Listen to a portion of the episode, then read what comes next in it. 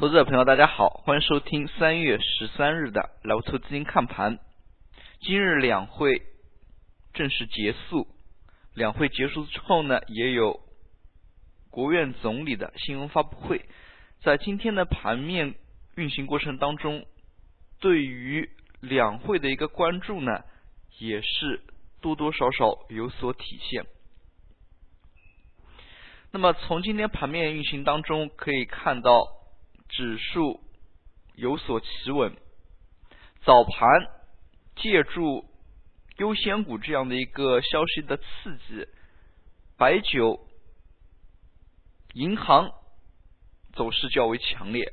那么在这里比较突出的就是银行板块，像农业银行、建设银行这一类的个股，盘中呢一度是出现了异动的一个拉升。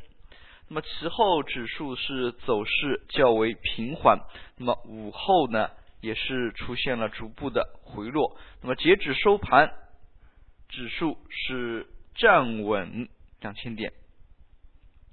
从今天市场整体的一个表现来看，量能再度缩减，上证做了七百七十九亿，深圳成交了九百五十六亿。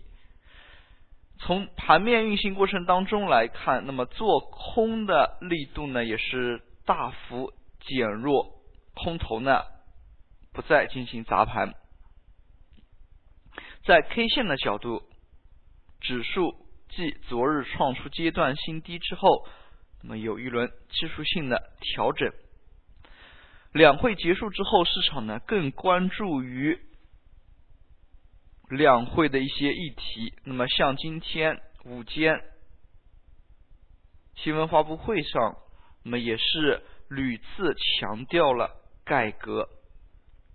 那么之后二级市场当中，对于这样的一些改革的具体落实点呢，可能是有一定程度的炒作。那么投资者朋友也是应该细心去看一下有关。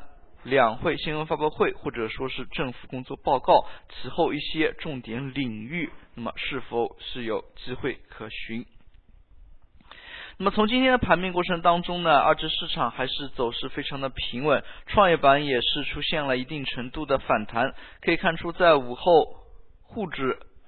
逐步回落的过程当中，创业板指数的走势还是非常的强。创业板的走强也带动了中小盘个股的一个走强。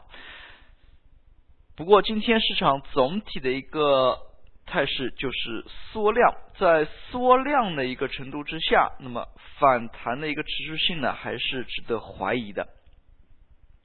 那么，在今天板块当中，我们刚才也是提到了白酒。银行像这样的一些走势，白酒类板块自不用说，那么在最近一段时间内，消费类尤其是超跌的白酒个股，有出现了一定程度的反弹。比较典型的，就像贵州茅台，那么贵州茅台自一季度以来呢，也是反弹幅度超过了百分之三十。可以看出，像一些权重类。基金重仓的一些品种呢，已经有持稳的迹象。今天白酒类板块也是出现了集体的一个走强，像消费类品种在下跌了两到三年之后出现这样一轮反弹呢，也是非常正常的。那么是否是整个趋势能够好转呢？在这里也不能马上做出判断，那也应该更多的关注一下。后期的一个走势，现在可以说是一个题材炒作的真空期，就是说两会刚刚结束，两会相关的一些议题并没有马上得到落实，那么市场总体呢还是处于观望气氛比较浓厚。那么观望气氛比较浓厚呢，大家就拿之前超跌的一些品种来进行炒作。那么眼前。也是有一个题材非常值得人关注，那就是优先股。那么，又关于优先股呢？证监会是否能够立马拿出相关的政策，是非常值得注意的。那么，明天星期五收盘之后，证监会都有例行的新闻发布会，那么我们也可以等明天收盘之后，是否是有更为具体的一个消息。但是我们从二级市场当中的一个动向来看呢，那么炒作资金或者说是有一部分资金呢，已经是望风而动了。就拿农业银行来说，农业银行像这样一类的个股，平时涨跌幅度都是非常低的。今天是盘中大幅拉升，那么截止收盘也是上涨了三个点。像这样的一些异动拉升呢，都要引起我们的关注。那么说到优先股，证监会的改革呢，还有上证五零的像 T 加零这样的一些措施，这样的一些措施呢，我们更应该关注是否是能得到落实。那么只有在得到落实之后，相关的一些个股，大家才可以更多的加以关注。那么与此同时，刚才我们也说到的，像白酒类这样的已经是连续两年多以上的一个下跌，类似的品种还有煤炭。煤炭板块呢，在最近三个交易日内也是出现了连续三天的一个反弹。